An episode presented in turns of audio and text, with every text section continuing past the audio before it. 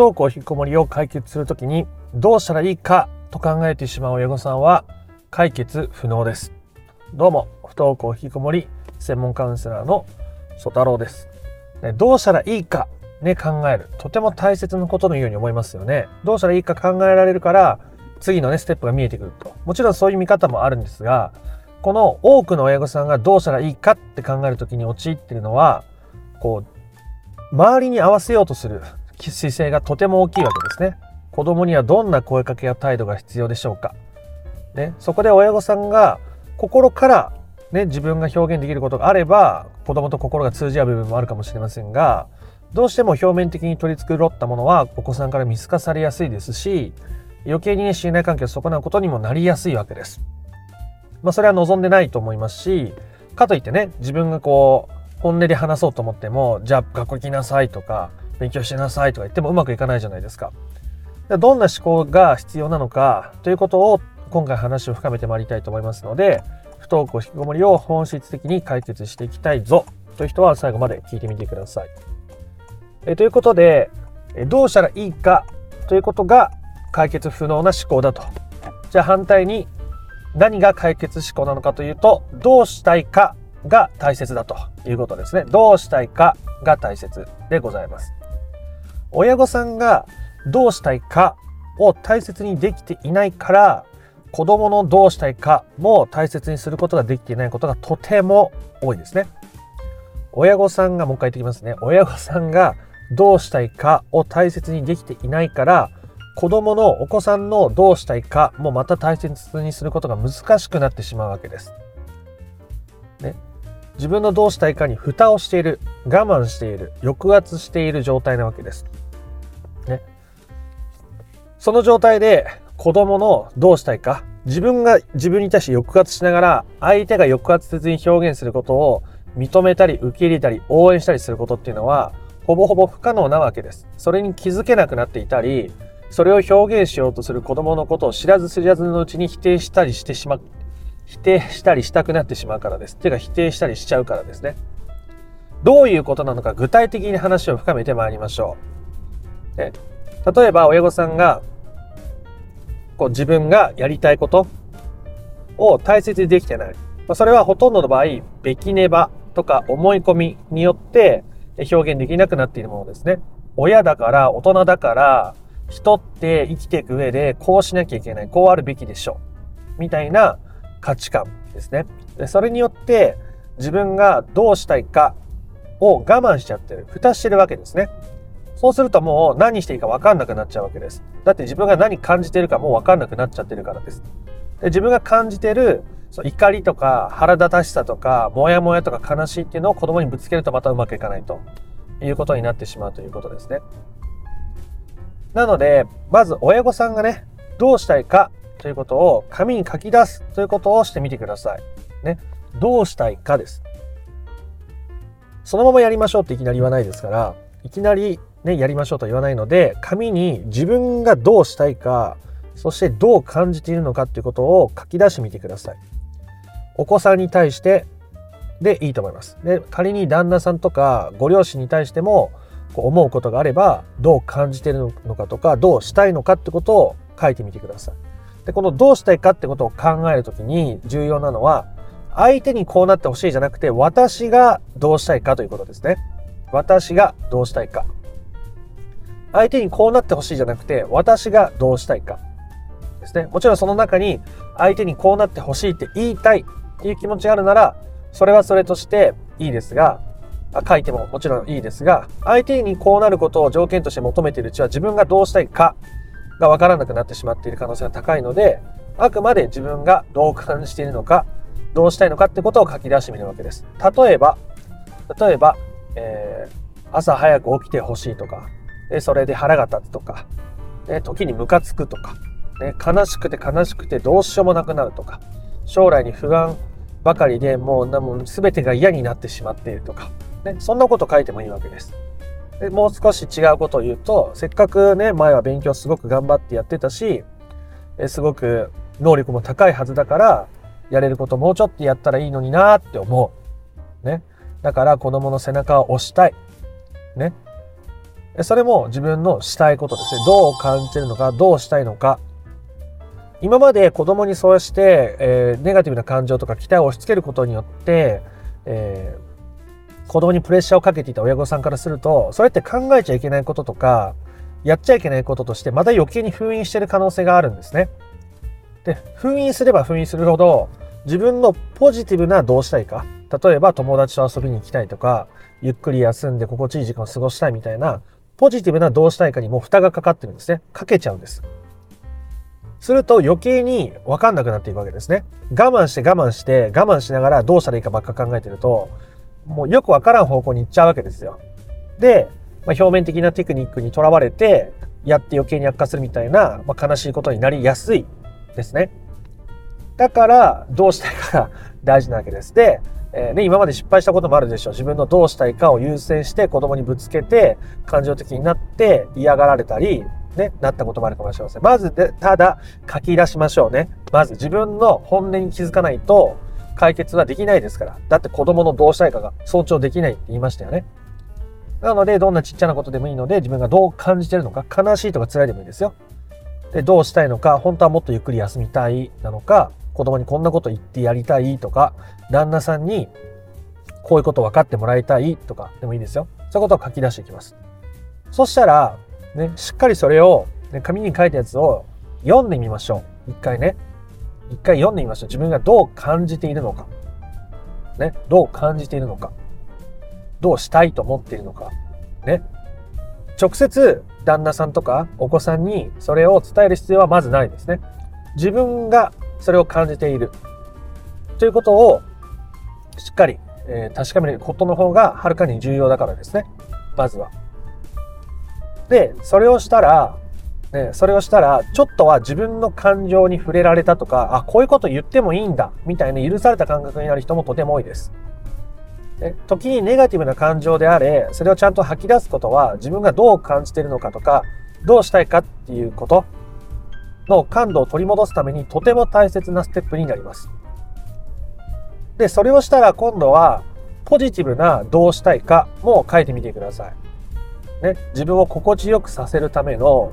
自分の機嫌を取るための、ね、自分の好きな生活ってどんなもんなんだろう、こういう生活がしたいのかな、みたいな、ポジティブなやりたいことを書き出してみましょう。例えば、友達と食事に行くでもいいし、ね、ゆっくり韓流ドラマ見てのんびりするでもいいし、ね、友達に子供のことを話して、しっかり話聞いてもらうでもいいですよね。自分がどうしたいのか。ね。本当は家のこともうちょっと家事サボりたいとかね。本当は、うん、食事毎回作るの正直めんどくさいからもっと楽したいとか、どんなことでもいいですね。えー、どんなことでもいいです。で、自分がどうしたいかを書き出します。正直に書くということがポイントですね。正しいとか間違ってとか親としてとかそういうことを考えてるとどんどん出てこなくなっちゃうのでどうしたいかを書きましょう。で、そして同時にそれをしたら自分がどんな感じになるのかということも書いてみてください。例えば、家事のね、こう手を抜いたらなんか気楽に過ごせそう。あと、でも罪悪感出てきそう。余計になんか家の中片付かなくなってイライラしちゃいそう。とか、いろんな可能性を書いてみましょう。多分こんな気持ちになるのかなって想像してみることですね。で、えー、自分がやりたいこと書きました。で、それに対して、えこうやって感じるだろうってことが出てきました。ただまた読んでみましょう。私は、あ、こうしたい。ね。そして、それによってこう感じてるかもしれない。多分こう感じてる。で、声に出して読んでみます。ね。そうすると自分のどうしたいかっていうことが見えてきます。で、親御さんのこうしたいっていうことを実際にそうやって表現して、できたらさらに行動に移してみてください。のんびりするとか、ね、散歩に行くとか、ランチに行くとか、そして親御さんが自分のどうしたいかを大切にできているとき、お子さんに対しても寛容でいられるし、お子さんに対してもどうしたいかを尊重しやすくなってるんですね。私は私のどうしたいかを尊重している。だからあなたのどうしたいかも尊重するよって勝手になるんですね。ね子供のどうしたいか、ね、子供の自立のために子供のことをもっと応援してとか理屈で考えてもうまくいかないじゃないですか。自分が自分のことを自然に応援できてると、相手に対しても、ああ、いいんじゃないって思えるようになるわけですね。自分に対してできてないことを人にしようとしても、ほぼ無理です。一時的に仮にできたとしても長続きしないですね。結局我慢してやることになっちゃうんで、悪循環の方に入っていってしまうわけです。なので自分がどうしたいか、ね、自分のことを応援する、自分のやりたいことを尊重する、感じてあげる、ね、ということをしていくと、仮にすぐに子供が行動しなくても、お母さん僕最近こういう風に感じてるんだとか、お母さん実は私こんなことをやりたいと前から思ってたんだけど、っていうことを子供が話してくれた時に、それにもものすごい価値があるってことに気づけるわけですね。人って行動を起こす前にモチベーションがあったりしますよね。美味しいご飯が食べたいからランチ食べに行ったり、楽しい時間が過ごしたいから友達誘って一緒に食事に行ったりするわけですからね。だからその思いの部分にすごい意識を向けられることっていうのはとても重要なことなわけです。多くの親御さんはね、共感されることとか分かってもらうことをどこかで求めているはずですね。旦那は分かってくれない。話聞いてくれない。全然寄り添ってくれない。みたいな。ね。で、それによって親御さんが、ね、自分に対する共感を閉ざしていくと、親御さんは自分に対する共感とともに子供に対する共感も閉じてしまうわけですね。すると、なかなかうまくいかないと。なので、親御さんが自分に共感するっていうね、自分のことを応援するっていうのもほとんど同じ意味ですが、あそういうことをしていくことによって、子供のそうした思いを否定せずに、あ、あなたはそれがしたいんだね。あ、そうやって感じてたんだね。あ、そうやってやってみたいって今思ってるんだね。っていうことを冷静に受け入れ、そして、うん、背中を押すっていうよりは見守っていてあげられる力になるけど、無理はしないでね、うん、やれることあったらやるけどっていう距離感でいられるようになるということですね。親御さんの中の期待感とか、ね、すごい自分が我慢して頑張ってるっていう親御さんほど、子供がちょっと動き出そうとした時に、その調子で行ってとか、これでやっと学校行けると思ったのに、みたいなことになりやすいわけですね。自分に対して不寛容、ビキネバが強いから、子供に対しても不寛容、ビキネバを押し付けてしまうという寸法なのです。だから自分のどうしたいかを親御さんが大切にしていくことが、とてもとてもとてもとてもとてもとてもとてもとてもとても大事だという話でございました。簡単にまとめて終わりに向かいたいと思います。親御さんがどうしたらいいかと考えてしまうことは解決が不能になってしまう思考だと最初に言いました。なぜならどうしたいかっていうのは相手の顔色を伺ったり、どうしても表面的表面的なテクニックの方向に走りやすいから、まあ、子供にはそれがね、えー、見透かされやすいです。お子さんはとても敏感なことも多いですし、そして結局表面的なことをやっても、親御さんの心の中にもなかなか持って響かないものになってしまいますよね。だから大切なのは親御さんがどうしたいのか、どう感じるのかっていうことをまず書き出すことをしてみてください。紙にひたすら書き出す。ね、イライラしてるでもいいし、ね、もう疲れたでもいいし、本当はもうちょっとゆっくり休みたいでもいいし、子供に怒鳴ってやりたいっていう気持ちでもいいし、とにかく自分が今どうしたいかということを書き出して、そして読んでみましょう。ね。どう感じているか読んでみましょう。で、それをやったら今度は、ポジティブなどうしたいかも書き出してみてください。ね。本当はもうちょっとゆっくりしたいな。家事、手抜きたいな。もう旦那のことをいちいち料理あれ食べれるとか食べれんとかそんなこといちいち聞かずにもうご飯もめんどくせえから作りたくないなとかねいいですよいいですそういうことを書き出していくわけですね。でもっと楽しいことでもいいんですよ。友達と出かけたいな。ね。えー、そして、で、自分の好きなね、アイドル、俳優さん、推し活したい。ね。素敵なことだと思います。ね。心に潤いを与えてくれる存在だという親御さんもね、僕もこれまでたくさん話を聞かせていただきました。なので、それ自分がどうしたいかな、そしてそれをやったら私どんな気分になるかなっていうことも書き出して、それをまた読んでみましょう。ね。読むっていうことは、ね、表現するっていうことですから、ね、そしてその時に感情まで出てくるはずです。感情も読むんでね。それは自分に対してどう感じてたいか、じゃあどう感じてるか、どうしたいかっていうことを表現してもいいんだよっていう自分に対する許可に自然となっているわけですね。多分今日のワークを真面目にやるだけで、あの真剣にやるだけで涙が出てくるとか、あのー、すっきりするっていう方も結構多いと思います。ね、それだけ自分に今まで我慢してきたわけですね。べきねば、価値観、そうしちゃいけない、そうしない方がいい、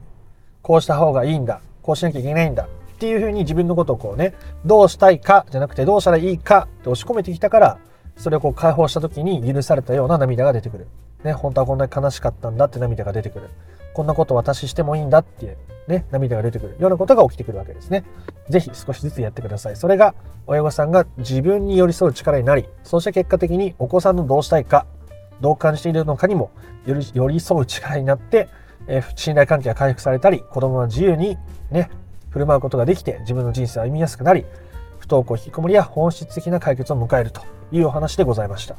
今回の話が良かったなとか面白かったなと思った方は、いいねやコメントをしてみてください。不登校引きこもりの解決法について順序立てて知りたいよという方は説明欄の URL から公式 LINE に登録をしてみてください。そちらから不登校引きこもり解決のための三種の神器という動画セミナーを無料でプレゼントしております。チャンネル登録も興味のある方はしておいてください。では、あなたの不登校引きこもりの問題が本質的な解決にたどり着くことを心から願っております。また別の配信でもお会いしましょう。ありがとうございました。ソ太郎でした。